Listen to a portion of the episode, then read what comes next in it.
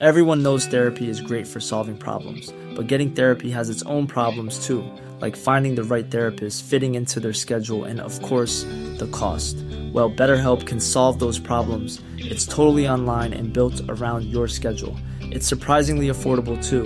Connect with a credentialed therapist by phone, video, or online chat, all from the comfort of your home. Visit betterhelp.com to learn more and save 10% on your first month. That's BetterHelp, H E L P.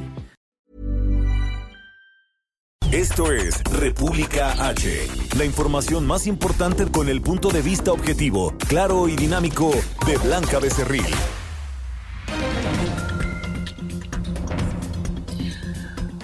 Hola, hola, muy buenas noches. Son las 9 de la noche en punto de este martes 2 de febrero del año 2021. Yo soy Blanca Becerril, esto es República H y yo como todos los días lo invito a que se quede conmigo porque en los próximos minutos le voy a dar toda la información más importante generada hasta el momento para que usted por supuesto esté bien informado de lo que ha ocurrido en las últimas horas en el territorio nacional, evidentemente con el asunto del coronavirus y es que hay información importante sobre eh, pues... Eh, el visto bueno que ya dio la COFEPRIS a una de las vacunas. Le voy a decir unos momentitos de qué se trata, de cuál vacuna se trata. Además, pues hoy el gobierno federal ya activó la plataforma Mi Vacuna para que pues adultos mayores puedan, puedan registrarse. Sin embargo, pues tuvo algunos pequeños, grandes problemas en este primer día. Ya le contaré también porque dice el gobierno federal que ya está trabajando en la infraestructura de esta página de internet donde pues hay que dar de alta a nuestros adultos mayores para que puedan acceder a la vacuna sin mayor problema. Oiga, yo soy Blanca Becerril, esto es República H, ¿qué le parece si ya arrancamos de una vez con toda la información? En resumen. Este martes el gobierno federal activó la plataforma Mi Vacuna para que adultos mayores de 60 años se registren para acceder a la vacuna contra el coronavirus. Sin embargo, este sitio web está saturado, no permite el acceso y en algunos casos, pues incluso interrumpe el trámite. Más tarde, el gobierno federal publicó en esta página que el problema se está corrigiendo y se está aumentando también la infraestructura para evitar interrupciones al dar de alta a las personas adultas mayores. Durante la conferencia de prensa nocturna en Palacio Nacional, el subsecretario de Salud Hugo López Gatel informó que Cofepris aprobó la vacuna rusa Sputnik para su uso de emergencia. El secretario de Hacienda y Crédito Público, Arturo Herrera, afirmó que el Censo Nacional de Población y Vivienda 2020 servirá para el diseño de la logística de la campaña nacional de vacunación contra el coronavirus. Destacó también que con información del censo, el actual, eh, pues el cual arrojó que somos 126 millones 14.024 habitantes aquí en la República Mexicana, así como sus rasgos de edad, y ubicación se podría mejorar la logística para llegar a la población de manera más rápida y eficaz. Las alertas que se han dado en varias naciones para que sus habitantes no viajen a México debido al incremento de casos y muertes por coronavirus impactarán severamente al turismo nacional. Así lo reconoció el presidente de la Concanaco Servitur, José Manuel López Campos. El fiscal de Tamaulipas, Irving Barrios, confirmó esta noche que 12 elementos de la Secretaría de Seguridad Pública, entre estatales y de un grupo especial, participaron en la masacre de Camargo, donde 19 personas, entre ellas migrantes, fueron asesinadas y calcinadas el pasado 22 de enero de 2021. La Secretaría de Gobernación y su titular, Olga Sánchez Cordero, aseguró que el legislativo trabaja en una nueva ley general de población a fin de que todas las y los mexicanos cuenten finalmente con su cédula única de identificación digital en este sexenio. Alcanzan remesas familiares en 2020 un nuevo máximo histórico al registrar entre enero y diciembre del año pasado los 40.606 millones de dólares, cantidad que representó un incremento del 11.44% en relación a lo enviado en 2019. Analistas económicos encuestados por el Banco de México elevan estimación de crecimiento económico para este 2021. En la encuesta de enero incrementaron su pronóstico del PIB de 3.54% a 3.74%. También para el 2022 aumentaron la estimación al pasar de 2.59 a 2.61%. La nota del día. Bueno, y vamos rápidamente con toda la información porque, escuche usted esto, la vacuna rusa anticoronavirus Sputnik 5 es efectiva en un 91.6% para todos los grupos de edad y no tiene efectos secundarios graves. Esto lo informó la revista médica The Lancet, donde se publicaron pues estos resultados preliminares de este ensayo fase 3 realizados, acuérdese usted, en 25 hospitales de Moscú. Hace unos minutos incluso la Secretaría de Salud dio a conocer que la COFEPRIS ya aprobó el uso de emergencia de la vacuna aquí en nuestro país. Entrevista. Bueno, y precisamente para hablar de este asunto, tengo en la línea telefónica y me da mucho gusto, como siempre, saludar a Javier Tello. Él es especialista en políticas de salud. Doctor, buenas noches, ¿cómo está? ¿Qué tal? Buenas noches, Blanca. Gracias, gracias como siempre por esta comunicación. Doctor, pues eh, cuénteme su opinión respecto a esto, esto que acabo de decir hace unos momentitos, donde pues la Secretaría de Salud ya anunció que la COFEPRIS dio su visto bueno para que pues en México ya se pueda aplicar en su momento la vacuna eh, rusa Sputnik. Bueno, son buenas noticias, primero porque evidentemente pues, nos ayuda a tener en nuestro arsenal de vacunas una que eh, es, digamos, relativamente fácil de administrar y, y que se ajusta muy bien al perfil de nuestra población. Pero algo muy importante es que finalmente le ponemos por lo menos una pausa o un fin a una discusión internacional. Esto no era de México, internacional que había, como bien lo, dicen en el mismo editorial, ¿sí? En el que no entendíamos muy bien cuál era el racionamiento de Gamaleya. Lo hicieron las cosas de, manera muy poco ortodoxa, pero bueno, al final publicaron sus estudios y hoy se dan a conocer eh, estos estudios y como estabas diciendo, en todos los grupos de edad tiene realmente una eficacia que funciona. Lo que sigue ahora, Blanca, es saber cuándo y cómo vamos nosotros a comenzar a acelerar este proceso de vacunación. Eh, hoy el, canciller nos muestra una, una, diapositiva, una referencia, donde eh, tenemos que administrar o en el año vamos a estar recibiendo más de 174 millones de dosis de vacunas. Esto significa que tenemos que estar aplicando 520 mil dosis todos los días, comenzando hoy. ¿Sí? Si no, lo único que vamos a hacer es irnos rezagando. Y, tenemos que ver la manera como vamos nosotros a poder hacer esto de una manera efectiva, porque, y, sobre todo, eficiente. Es algo que no hemos hecho en los, en los pasados meses. Eh, te estoy hablando de que el total de personas vacunadas es de 500 y tantos mil, el total de dosis, inyecciones que se han aplicado son 600 mil. Bueno, vamos a tener que aplicar 520 mil y entre más nos tardemos, más va a subir el número todos los días. Ese es el problema que tenemos ahora que resolver.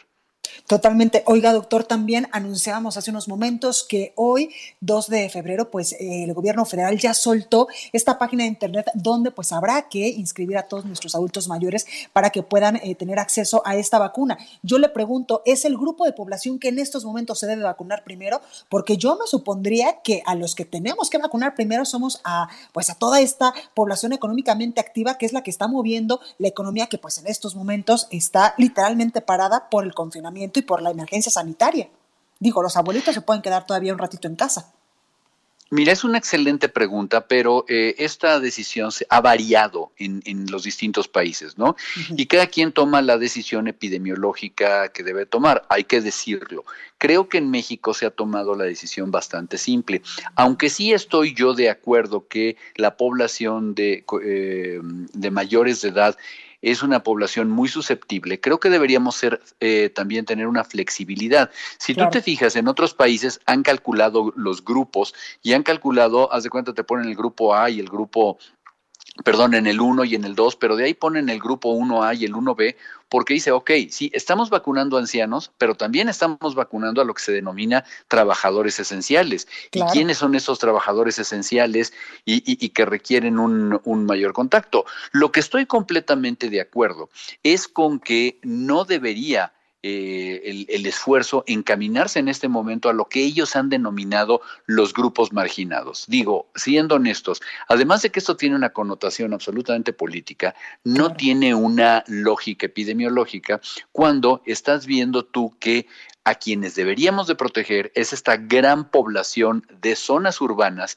que todos los días se sube a transporte público en México, Guadalajara, Monterrey, en la ciudad que sea, que vienen apretados en combis, que están, eh, eh, que, no pueden literalmente abandonar sus, sus puestos de trabajo. Es a la población a la que deberíamos estar viendo cómo protegemos y en su lugar, a cambio de eh, hacer estos movimientos con estas brigadas tan raras que, ahora pusieron con siervos de la nación, etcétera, vamos a tener algo que no me queda muy claro hacia dónde va. Pero vuelvo a lo mismo, aún así, es un esfuerzo enorme que no hoy, el día de hoy en la mañana, todavía no tenemos clara cuál va a ser esta logística de implementación. ¿eh? Totalmente. Y si va blindado el asunto de la Jornada Nacional de Vacunación contra el Coronavirus, porque estamos también en periodo electoral. Este es un año electoral donde pues se van a renovar 15 gubernaturas y es una de las elecciones más grandes de la historia. También se va a renovar la Cámara de Diputados. Es correcto. Y mira, eh, siendo completamente honestos, en todos los países del mundo se politizan las vacunas. Tú lo vimos en el caso Trump, estuvo muy molesto porque la vacuna de Pfizer se autorizó después de, las elecciones y él hubiera querido que antes. Eh, lo mismo está sucediendo en el Parlamento alemán, están viendo, no tanto como las vacunas, pero sí están eh, viendo quién ha manejado mejor la pandemia, ¿no? digamos que cada quien tiene el, el tipo de pragmatismo que busca, pero lo que yo creo es que abiertamente lo que se está buscando también es ir hacia donde las bases electorales pudieran beneficiarse más a través de llevar esta, estas vacunas. Sabemos que el vacunar a la población urbana no necesariamente viene de la mano con, una, con un compromiso de, de, votación. Sin embargo, tienes eh, las poblaciones de las áreas rurales o las áreas marginales que les llaman, que son bastante interesantes al momento de acercarte con un programa que además viene acompañado de seis, no, no uno, de seis siervos de la nación, ¿no? Entonces, bueno, este tipo de cosas creo que van a seguir dando de qué hablar, pero perdóname que, regrese a lo mismo, Blanca. Yo creo que una de las cosas que no debemos perder el foco es urge vacunar a la mayor cantidad de gente en el menor tiempo posible y eso es lo que no encuentro cómo lo van a lograr. ¿eh? Totalmente de acuerdo. Javier Tello, especialista en políticas de salud. Muchas gracias como siempre por esta comunicación. Estoy a tus órdenes, Blanca. Qué gusto. Gracias, cuídese mucho. Hasta luego. Bueno, pues como ya le decíamos, hoy se abrió la plataforma de registro de adultos mayores para que sean vacunados contra el coronavirus en México, pero se saturó. Gerardo Suárez nos tiene toda la información. Gerardo, ¿cómo estás?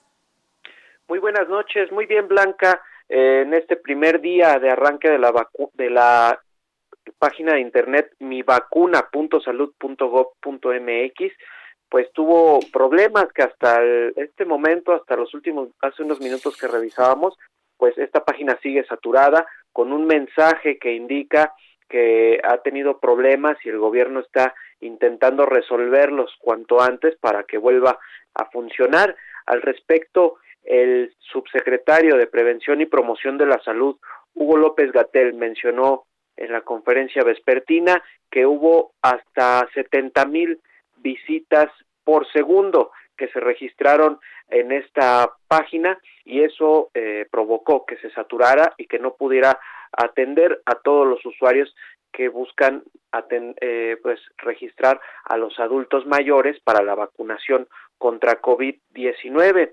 Eh, otro punto que se aclaró Blanca es que las personas que recibieron una llamada de la Secretaría de Bienestar, eh, en particular las personas que reciben su pensión de adultos mayores y que dijeron que sí desean vacunarse contra el COVID-19 ya quedaron registradas en el, en el sistema del gobierno federal y no es necesario que deban ahora entrar a la plataforma de internet de mivacuna.salud.gov.mx. Sin embargo, pues hemos visto que hay varias personas que prefieren atender estas dos vías, registrarse también por internet. Pues por cualquier duda. Otro tema que se aclaró, Blanca, es que eh, pues esta vacuna contra el COVID-19 pues eh, se aplicará en función de las dosis que se dispongan y de las compañías que, que se tengan en su momento. Es decir, pues que no se va a poder elegir tal cual la vacuna. Esta es una de las preguntas que se ha hecho mucha gente y pues se señaló que eh, se aplicará la vacuna que se tenga disponible en el momento eh, por parte de la célula de vacunación. Pero bueno, en este primer día de operación de la plataforma de registro, pues hubo una saturación eh, muy importante y se espera que se resuelva en los próximos días. Por último, precisar que va a funcionar esta plataforma de 8 de la mañana a 12 de la noche. Esto porque veíamos muchos comentarios de personas que tal vez planeaban intentar de nuevo el registro por la madrugada. Pues ahí la información, Gerardo, gracias. Muy buenas noches. Gracias. Bueno, y vamos a casos de la Ciudad de México porque reportan 350 hospitalizados menos por coronavirus aquí en la capital del país. Carlos Navarro nos tiene los detalles. Carlos, ¿cómo estás? Buenas noches, Blanca. Te saludo con gusto a ti, el auditorio. Bien, en las últimas semanas ha habido una disminución de alrededor de 350 personas hospitalizadas por el nuevo coronavirus en la Ciudad de México, reportó la jefa de gobierno. En videoconferencia de prensa resaltó esta disminución que aún no es convincente para las autoridades. Escuchemos.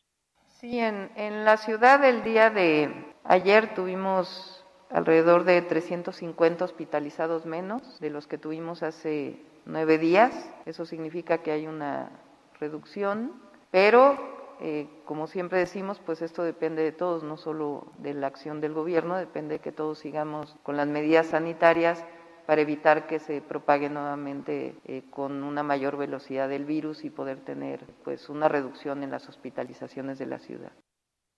Entre el 19 de enero de 2021, el pico más alto en esta emergencia sanitaria, donde hubo 7.401 personas internadas por COVID-19, y el 31 de enero, con 7.016, ha habido una disminución de 385 pacientes.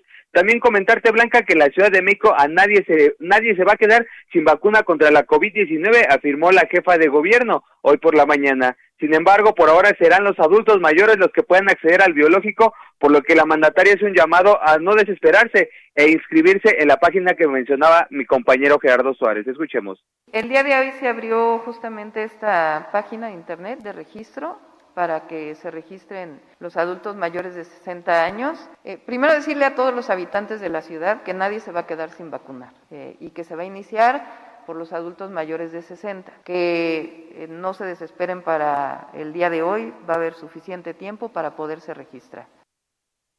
Se estima que en la capital del país hay alrededor de 1.6 millones de adultos mayores de 60 años de edad o más. Y recordando el resultado del último censo en la Ciudad de México, son más de 9.1 millones de habitantes en la capital del país. Recordarle a, la, a nuestro radio escuchas que hasta el viernes pasado, según información oficial, en la Ciudad de México se habían aplicado 132.977 dosis de la vacuna contra COVID-19. Blanca, la información que te tengo. Pues como siempre, muy completa. Muchísimas gracias. Hasta luego, buenas noches. Gracias, Carlos. Y vamos hasta Nuevo León con mi compañera Dani García. Mi Dani, ¿cómo estás? Muy bien, Blanca, muy buenas noches. Te saludo desde Monterrey, donde el día de hoy pues, se dio a conocer que habrá toda la recaudación de impuestos vehiculares que se tenga en el mes de febrero aquí en Nuevo León irá para la compra de vacunas. En Nuevo León, como te comentaba, pues todo lo recaudado y pago de impuestos vehiculares será para comprar vacunas contra el COVID-19, como lo informó el secretario de Finanzas y Tesorería del Estado aquí en Nuevo León, Carlos Garza Ibarra, quien detalló que toda la recaudación que se reciba durante el mes de febrero por el pago de impuestos como refrendo vehicular y registro de vehículos foráneos será destinado al Fondo Estatal para la compra de vacunas, por lo que buscando incentivar el pago de las contribuciones, se ofrecerá un descuento del 10% para quienes tengan estos adeudos en, este año, Blanca. Por lo mismo, pues la autoridad aprovechó e hizo un llamado a que las personas que realicen estos pagos lo hagan de forma virtual a través de la página del Instituto de Control Vehicular, ya que solo así funcionará el descuento y el dinero se destinaría a esta causa. Pero también, pues es la manera de que la entidad busque reducir aglomeraciones en las oficinas donde se realice este pago. Y bueno, este es el, último ejercicio que ha hecho la Autoridad Estatal de Nuevo León en la búsqueda de obtener los recursos necesarios para poder adquirir y avanzar en este proceso de aplicación de las vacunas contra el COVID-19. Pues hay la información, mi Dani, gracias. Al contrario, Blanca, muy buenas noches. Buenas noches. Oiga, y vamos rápidamente con mi compañero Carlos Juárez, corresponsal del Heraldo allá en Tamaulipas, porque la Fiscalía confirmó la participación de 12 policías estatales, escuchó usted bien, en la ejecución de 19 personas en Camargo. Carlos Juárez nos tiene la información. Carlos, ¿cómo estás? Hola, ¿qué tal, Blanquita? Un gusto saludarte a ti y a todo tu auditorio. Efectivamente, lo acabas de explicar precisamente el fiscal de justicia en Tamaulipas, Irving Barrios Mujica, confirmó hace algunos momentos a través de una rueda de prensa que fueron detenidos 12 elementos de la Secretaría de Ciudad Pública entre estatales y de un grupo especial por la participación en la masacre de Camargo ocurrida el pasado 22 de enero y donde fallecieron 19 personas, entre ellas migrantes. Hay que recordar que, bueno, se había dado a conocer que ya habían sido identificados dos guatemaltecos y dos mexicanos, pero falta todavía identificar los otros 15 cuerpos. También señaló que estos elementos de la Policía Estatal están siendo señalados por homicidio calificado, abuso de autoridad, el mal desempeño de funciones administrativas y falsedad del informe dado a una autoridad. Tan solo del primer delito, Blanquita, se prevé que se les pueda dictaminar una orden de una sentencia de hasta 50 años de prisión. Pero escuchemos parte de las declaraciones del fiscal de Tamaulipas. Durante la investigación, la Secretaría de Seguridad Pública del Estado aportó información que sumada a los medios de pruebas científicos y tecnológicos, permitieron establecer que en los hechos del referido 22 de enero participaron al menos 12 elementos de la Policía Estatal, por lo que se solicitó y obtuvo por parte de un juez de control en el Estado orden de aprehensión en su contra por la probable comisión de los siguientes delitos. Homicidio calificado, abuso de autoridad, del desempeño de funciones administrativas y falsedad en informes dados a una autoridad. Dichas órdenes de aprehensión ya fueron cumplimentadas y en las próximas horas serán puestos a disposición de la autoridad judicial, quien será la responsable de resolver su situación jurídica. Blanquita, así las declaraciones, hay que recordar que una de las unidades en donde fueron localizados los cuerpos presentaba 113 impactos de bala de diferentes calibres, por lo cual también se sospecha que la escena del crimen haya sido eh, manipulada por los elementos de seguridad pública. Hay que señalar también que no se descarta la participación de grupos delictivos que operan en esa zona blanquita, pues también se ha confirmado había otras unidades con migrantes de Guatemala y El Salvador, los cuales estaban siendo protegidos por gente armada. Sin embargo, pues hasta el momento no se tiene el conocimiento exacto de por qué estas 19 personas fueron eh, ejecutadas y después calcinados sus cuerpos. Totalmente, totalmente de acuerdo, Carlos. E inverosímil, literalmente, que 12 policías estatales pues estén involucrados en la ejecución de estas 19 personas. Así es, es algo que, eh, que llama mucho la atención, sin embargo, pues hay que recordar que hace algunos meses también eh, elementos de Ciudad Pública de Tamaulipas fueron señalados en una supuesta ejecución extrajudicial en Nuevo Ladero. También se se reportó el, el, asesinato de un joven allá en el municipio de Río Bravo, donde recibió más de 200 impactos de bala debido a que pues él no quería respetar un alto y supuestamente era perteneciente a un grupo delictivo, lo cual nunca se confirmó. Y bueno, pues ahora este caso en donde pues los dos elementos de seguridad pública ya se encuentran detenidos y ahora solamente falta deslindar las responsabilidades pertinentes. Totalmente, pues ahí lo tenemos Carlos Juárez desde Tamaulipas, gracias. Muy buenas noches, estamos al pendiente con la, información, Blanquita. Buenas noches. Oiga, y vamos rápidamente al reporte vial. ¿Cómo andan las calles de la Ciudad de México? Augusto Atempa nos tiene el reporte. Augusto, ¿cómo estás? Blanca, muy buenas noches. Te platico de que tenemos movilización de servicios de emergencia en la esquina de la calzada Miramontes y Pedro Arbizu. Esto es en la colonia, en la zona de Coapa, en la alcaldía de Coyoacán y es que de acuerdo con las primeras indagatorias, un par de hombres de entre 25 y 30 años de edad ingresaron en una tienda de conveniencia que se encuentra en esa esquina, buscaron eh, pues cometer un asalto, pero cuando salían del establecimiento fueron interceptados por agentes capitalinos. Los uniformados trataron de detener a los dos delincuentes, pero esto desató una balacera en la zona que dejó estas dos personas eh, que pierden la vida dentro de un automóvil cuando intentaban huir en este. La zona se encuentra acordonada y se espera que pues el Ministerio Público arribe en los próximos minutos y por lo pronto la calle Arbizu se encuentra eh, pues totalmente cerrada y en la sobre de Miramontes hay reducción de carriles. Aquellos automovilistas que circulan por la zona se les pide no detener su marcha y continuar avanzando. Blanca, la información que te tengo a esta hora. Pues ahí los detalles, Augusto. Gracias. Regresamos un ratito contigo. Claro que sí, seguimos pendientes. Gracias. Oiga, pues ya le decía yo hace unos minutos que el asunto del coronavirus sigue dando cifras alarmantes porque en México evidentemente no cesan las personas que lamentablemente pierden la vida a causa del SARS-CoV-2 y tampoco las personas que están en estos momentos hospitalizadas o digamos ya los contagiados. Por eso recuerde que en el Heraldo Media Group nos preocupamos por usted y le recordamos que si sirve yo me lo pongo en referencia al uso del cubrebocas. Por favor, hay que seguir seguirnos cuidando, no hay que bajar la guardia y menos en estos momentos. El uso constante de manos, también no tocarse nariz, ojos ni boca.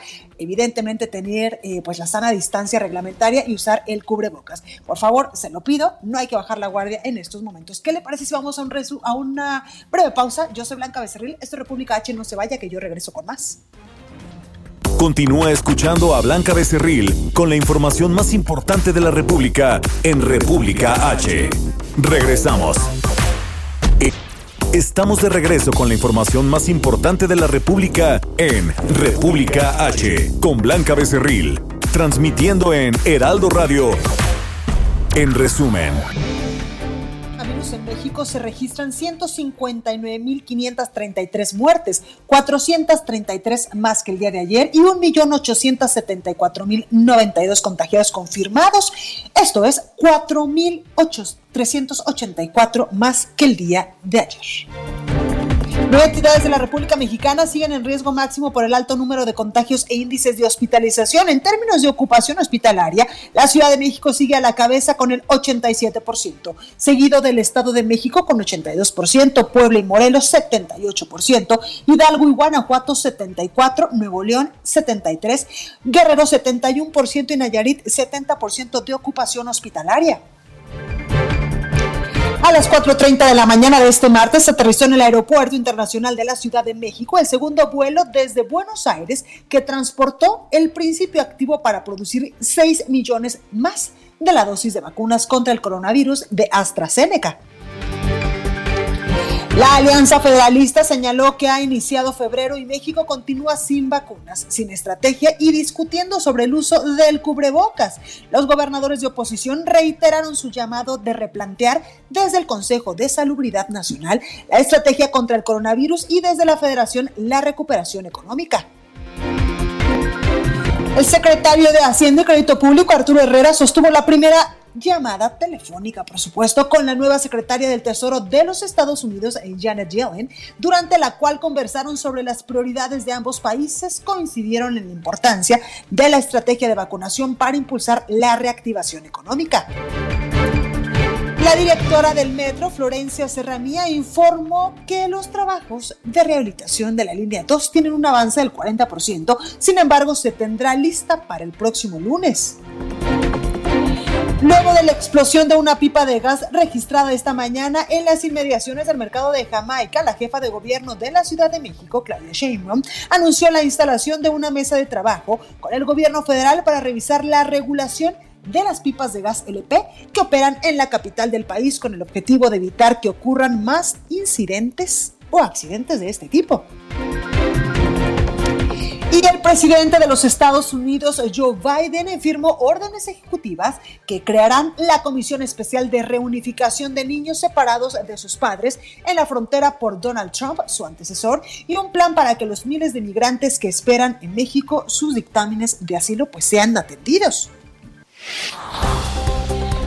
Oiga, ¿y qué le parece si vamos con mi compañero Juan Guevara, periodista de Now Media allá en la Unión Americana? Juan, ¿cómo estás?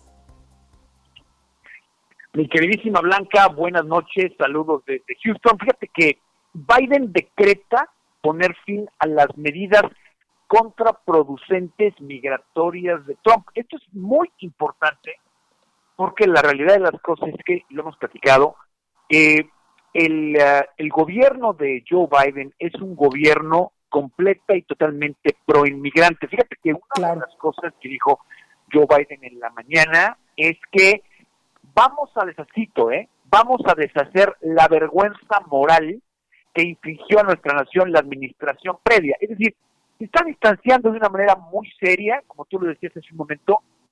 Él es un presidente católico eh, es un presidente muy, muy enfocado en la fe. Y una de las cosas que este presidente valora es el valor de, la, familia, Claro.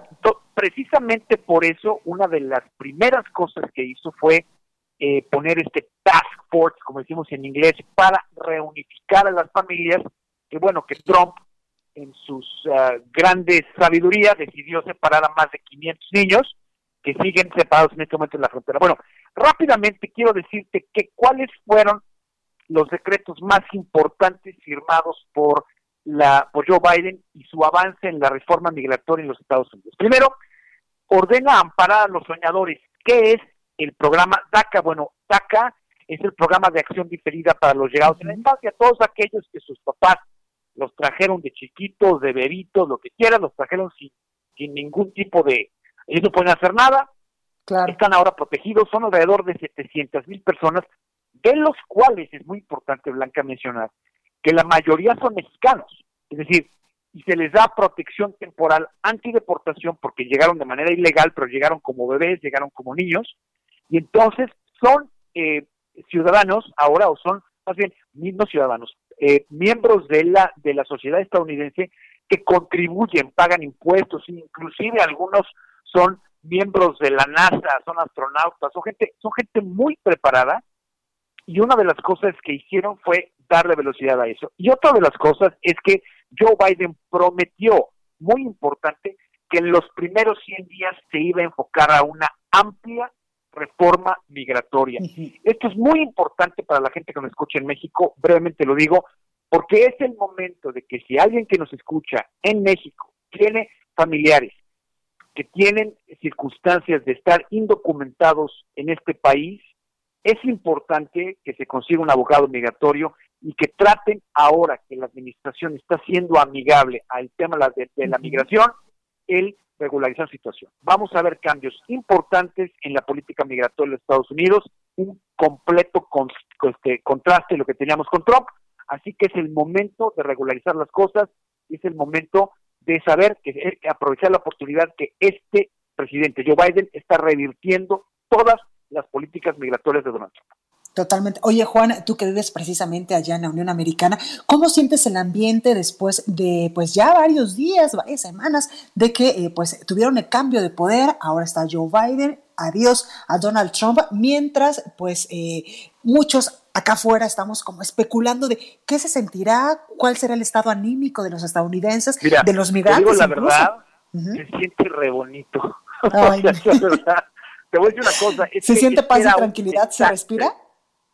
Sí, sí, sí, sí, Era un desastre. Mira, estamos por empezar el juicio político de Donald Trump el día 9, el día 9 de febrero. Incluso ya presentó a sus abogados, ¿no? O sea, sí, ya, y se consiguieron los abogados de lo peorcito que existe en Nueva York, pero bueno, te lo digo porque en las esferas de Nueva York nos han platicado que son de lo peorcito. Pero bueno, que, que además en alguna de las cosas que hicieron en el primer decreto que mandaron hoy, que se vencía el día de hoy, con faltas de ortografía, etcétera. Bueno, o sea, un desastre. Lo importante para contestar tu pregunta es que se respira un, un ambiente de liderazgo. Por ejemplo, en este momento está el presidente Joe Biden en el Capitolio eh, dándole el último adiós al oficial que murió a manos de la insurrección en el Capitolio y llegó el presidente a hacer liderazgo, a estar ahí, a unificar al país. Está haciendo acciones muy claras, muy concretas. Eh, se está empezando a distribuir la vacuna de una manera más inteligente. Se está empezando a ver un cambio diametral. Joe Biden sabe lo que está haciendo. Y olvídate de que yo me identifique demócrata o republicano porque de ninguna de las dos. Estoy tratando de ser objetivo. Teníamos un presidente que no tenía idea de lo que estaba haciendo, que se llama Donald Trump, que puso en vergüenza al primer país, al primer país del mundo, y ahora vemos un presidente que tiene valores y que está tratando de hacer las cosas bien y que no que, y que no quiere ser el centro de atención, está haciendo las cosas de una manera y que es toda la diferencia. Juan, muchas gracias. Muchas gracias a ustedes y estaremos viéndote aquí en Houston en Ruta 2021 contigo y con Alejandro Cacho. Nos encanta verte en Houston. Muchísimas gracias, Juan. Pues allá apréndanle a su televisión para que nos puedan ver todos los domingos con lo mejor de pues la información electoral en México, por supuesto, que también es importante para las personas que viven del otro lado de la frontera y puedan tomar mejores decisiones. Se puede votar si eres mexicano en los Estados Unidos. Pues ahí lo tenemos, Juan. Muchas gracias. Un abrazo, gracias a ustedes. Cuídate. Tecnología, gadgets, redes sociales. Tecno. Tecno. Con Barbacoin. Ya estás, padrino. Bueno, pues es noche de martes y ya está con nosotros Sergio López. ¿Cómo estás, Sergio? ¿Cómo estamos, madrina? Muy bien, ¿y tú? Muy bien, gracias. Oye, tú eres experto en todas estas cosas de redes sociales, de la tecnología, diría mi madre, esos aparatos que a veces en un principio parecía que eran medios diabólicos y que hoy son indispensables para pues la interconexión humana. Oye, cuéntame sobre esta iniciativa del senador Ricardo Monreal para regular las redes sociales, que dio mucho de qué hablar pues en las últimas horas y en los últimos días, sobre todo. Sí, sin duda es un tema que ha causado ámpula en redes, eh, la regulación de estas por, por parte del grupo parlamentario de Morena y ya decías tú por parte del senador Ricardo Monreal, pero antes de que, de que digamos, nos quieren o no nos quieren censurar, quiero presentarle a tu auditorio un punto de vista un poco más amplio o todo el panorama. Primero, este, estuvimos buscando por ahí la postura del senador. Lo que el senador dice, eso es lo que él dice que no buscan modificar o no buscan incidir en los discursos o en el contenido que hay dentro, sino en el actuar de las redes. Eso es muy importante, ¿no? Él dice, no va a haber censura, sino que vamos a evaluar cómo toman decisiones por ahí, eh, por ejemplo, con respecto al caso de Trump, ¿no? Y luego dice que van a crear un organismo, un instituto que va a ser independiente, va a ser muy similar al IFT, pero este sí va a tener atribuciones constitucionales cosa que también por ahí este, pues, genera un poquito de dudas, genera un poquito de, de, de, pues, de, de interrogantes, ¿no? Y, y, bueno, y la tercera es eh, saber y que la gente sepa que este de momento todavía es un borrador, este, todavía no se ha presentado la iniciativa y el senador decía yo voy a buscar a Facebook, voy a buscar a Twitter y los voy a escuchar. Yo Twitter ya, puso, ya, ya puso eh, pues las cosas sobre la mesa y ya fijó su postura, ¿no? Exacto, exacto. Ellos ya, ya fijaron su postura. Ellos lo que dicen y lo y pudimos platicar con Hugo Rodríguez la semana pasada es, pues, hacerle entender a los grupos parlamentarios que Twitter no toma las decisiones que toma para restringir un contenido, para bajar un contenido a partir de el contenido de este, sino que lo que pasó en México estaba más relacionado a cómo utilizaban las cuentas. Pero bueno, sí hay una, hay un, hay, nos ha confirmado eh, la gente de Twitter que sí hay cabildeo con los distintos grupos parlamentarios para, para este, hacerles entender cómo se gestionan las redes sociales. De ahí eh, eh, las críticas o, la, o lo que a mí me gustaría eh, que tu auditorio junto con nosotros pues cuestionara es, a ver, primero nos dicen crear un, un organismo independiente similar al IFT. Pues sabemos que actualmente la administración de hoy no está muy a favor de órganos independientes. Y luego si generamos este órgano independiente sería pues con expertos y con consultores y tal. Y pues es importante que la gente sepa que hoy en día las redes sociales, tanto Facebook como Twitter, ya tienen estos organismos y ya tienen estos consultores.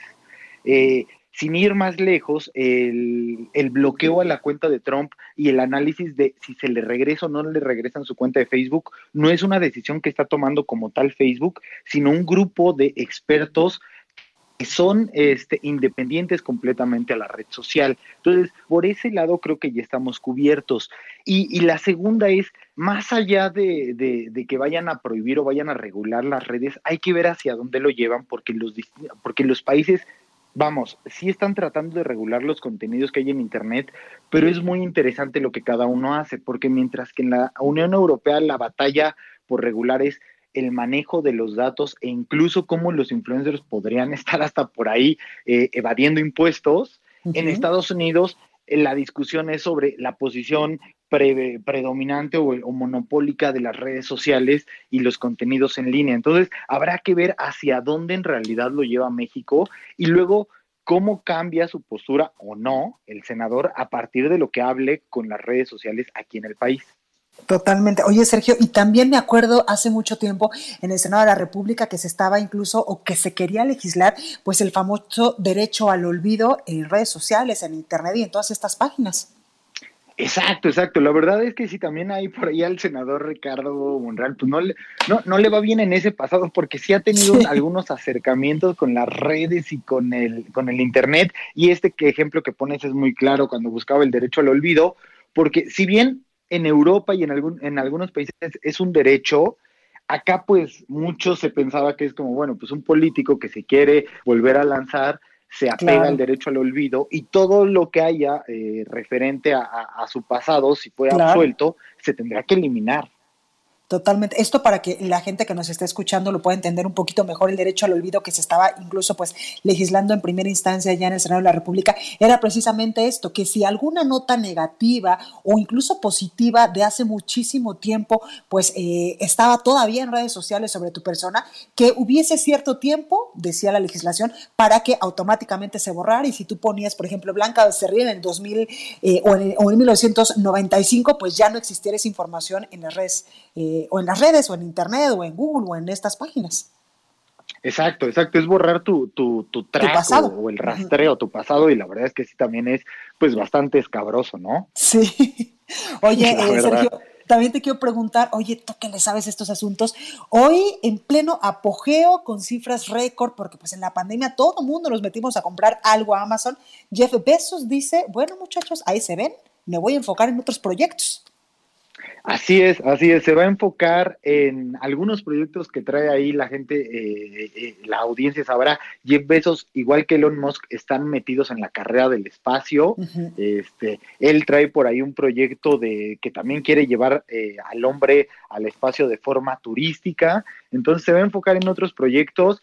Eh, no hay una versión como tal oficial, lo que, lo que se especula y por ahí traía New York Times era que decía que ya estaba cansado ciertamente de ser responsable como tal o director de la empresa. Esto no quiere decir que no vaya a seguir en Amazon, seguirá como presidente ejecutivo en, el board, pero digamos ya la, toma de decisiones y, la cara ya no será eh, Jeff Bezos como tal. Pues ahí la tenemos, Sergio López, periodista de paréntesis.com. Gracias y te escuchamos la próxima semana. Muchas gracias, madrina. Un abrazo. Hasta luego. Cuídate mucho. Chao. Curiosa CDMX con Abraham Arreola. Una forma divertida para conocer, explorar y disfrutar de la Ciudad de México.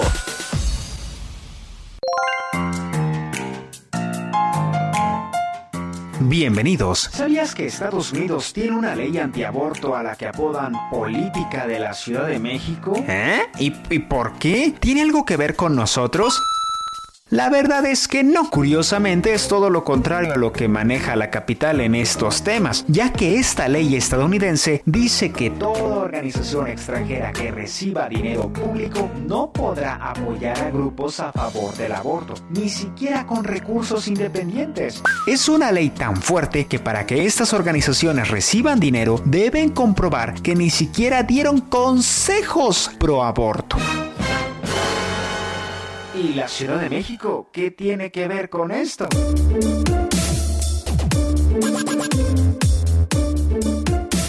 Curiosamente la verdad es que nada, pero entonces, ¿por qué le pusieron este nombre a esa ley? Porque esa ley se promulgó en 1984 con Ronald Reagan durante una sesión con la ONU mientras se encontraba en la Ciudad de México. Y nada más por eso la apodaron así. Curiosamente, esta ley ha tomado más fuerza, ya que Joe Biden ha decretado que se elimine por completo. Y gracias a esta medida, nos enteramos que andaban haciendo cosas en Estados Unidos a nuestro nombre y nosotros nivel en el entierro. Para más contenido, búscame en YouTube Boxliver con audiolibros y reporteando para más reportajes increíbles. En Twitter estoy como arroba abarreola7. En la producción Orlando Oliveros. Yo soy Abraham Arreola. Hasta la próxima y gracias. Bueno, pues ahí interesante la información de mi compañero Abraham Arriola. Oiga, ¿qué le parece si vamos con mi compañero Antonio Bautista, coeditor de Estados en el Heraldo de México, para saber qué vamos a poder leer mañana en las páginas del Heraldo de México? Mi Toño, ¿cómo estás? Blanca, ¿qué tal? Muy buenas noches a ti y a los escuchas de República H en el Heraldo Radio. Bueno, pues eh, este día el personaje principal de este día fue el tamal, uno de los eh, alimentos de origen prehispánico, eh, pues que fue el más buscado eh, por tratarse del día 2 de la Candelaria. Y bueno, pues el tamal tiene sus orígenes en, esta palabra, pues tiene sus orígenes en el náhuatl tamali, que quiere decir envuelto, es eh, uno de los alimentos más antiguos que tenemos en nuestro país, pero mañana podrán enterarse los radioescuchas en el Heraldo de México eh, cuál es la entidad del país que es considerada la capital del tamal, porque pueden encontrar eh, más de 30 distintos sabores, distintas variedades de tamales en esa entidad. Mañana podrán enterarse en las páginas del Heraldo de México y bueno, pues también Estamos ya en plena ruta electoral 2021. Comenzó, como recordaremos, el pasado 7 de septiembre y, bueno, los partidos políticos que actualmente gobiernan municipios o representan distritos locales como diputados, pues pueden hacer valer la reelección en el Estado de México. Algunas leyes se actualizaron eh, para que pues los funcionarios puedan participar en estas elecciones. La cita es el 6 de junio.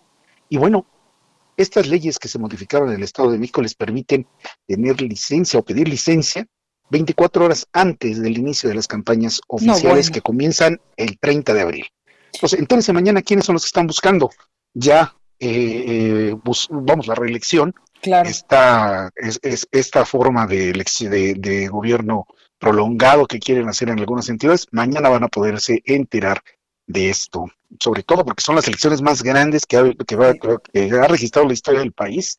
Las 32 entidades van a participar, se eligen desde gobernadores, diputados locales, federales, presidencias municipales, sindicaturas, regidurías. Vamos, es una elección enorme, Blanca, y mañana podemos ver en las páginas de El Heraldo de México qué va a pasar en el Estado de México con esta eh, eh, con esta reelección a la que pueden tener acceso los servidores públicos. Oye, Toño, y ahorita que hablabas de los tamales, yo soy literalmente adicta a los tamales. ¿Qué te parece una tortita de un, una tortita de tamal, la guajolota de la Ciudad de México? O no sé si te acuerdes de estos famosos zacahuil de, eh, pues, de allá de ah, San Luis Potosí, donde pueden medir, me parece que hasta un metro, ¿verdad?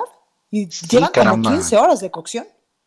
Sí, caray, eh, eh, es, es, el tamal tiene, tiene varias formas. De hecho, los historiadores, los historiadores prehispánicos registran ya en sus crónicas, eh, vamos, la presencia del, tamal como un, un, alimento que era muy popular entre la sociedad azteca y pues este ha ido evolucionando lógicamente, pero lo tenemos, digo, una buena guajolota como se le conoce aquí en la Ciudad de, México. híjole, con un buen atolito, un café, y los sacahuiles, uy, sí, caramba.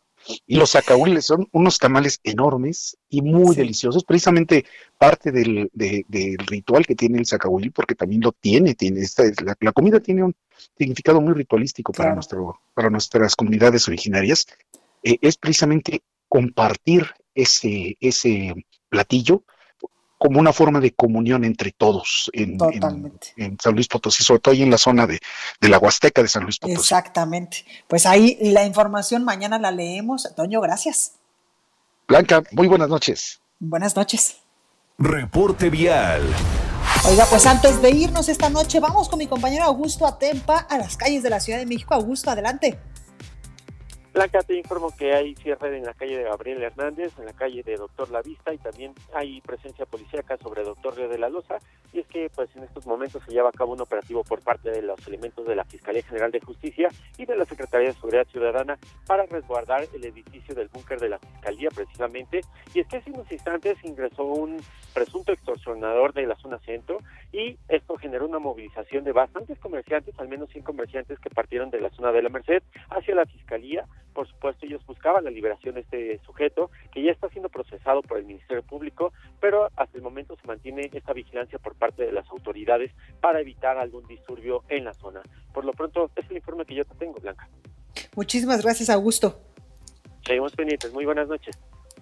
Bueno, pues ahí la información vial de lo que está pasando en estos momentos allá en la Ciudad de México, aquí en la Ciudad de México más bien. Oiga, reiterarle que eh, pues esta campaña que estamos lanzando en el Heraldo Radio, en el Heraldo de México, para pues concientizarnos sobre el uso del cubrebocas, en verdad que sí sirve y ya lo han demostrado pues varios, varios eh, estudios, incluso científicos, que esta es una muy buena manera para pues evitar contagiarnos de coronavirus. Así que por favor, ténganlo en cuenta cuando vaya a salir de su casita. Oiga, hay un calendario ya para el arribo de las vacunas de eh, Rusia. De hecho, hace unos minutitos, hace unos segundos, me atrevería a decir, la Embajada de Rusia en México acaba de emitir un, eh, pues un plan de vacunación a través de su cuenta de Twitter. Dice aquí calendario para el arribo de la vacuna Sputnik 5 a México. En febrero se estarían enviando 400 mil dosis, en marzo un millón de dosis, ya para abril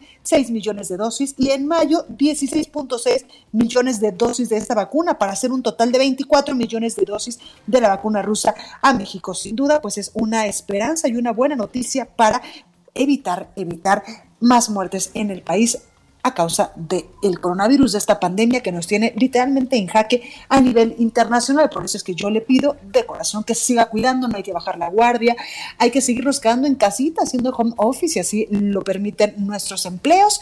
También si usted va a salir, use el cubrebocas, lávese las manos de manera obsesiva, como dirían los especialistas. La sana distancia es muy importante todavía, eh, pues eh, tenerla en cuenta para evitar la propagación del coronavirus. En verdad no hay que bajar la guardia, hay que seguirnos cuidando para que esto, pues cada vez estos números bajen en territorio nacional. Oiga, yo soy Blanca Becerril, esto fue República H, ¿y qué le parece si yo lo espero aquí el día de mañana en punto a las 9? Esto fue República H, la información más importante de lo que pasa en el interior de la República, con el punto de vista objetivo, claro y dinámico de Blanca Becerril. Continúa escuchando Heraldo Radio, donde la H suena y ahora también se escucha. Una estación de Heraldo Media Group.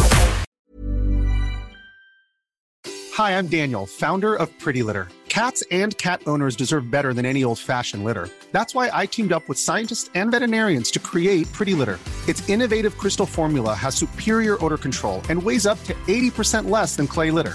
Pretty Litter even monitors health by changing colors to help detect early signs of potential illness. It's the world's smartest kitty litter.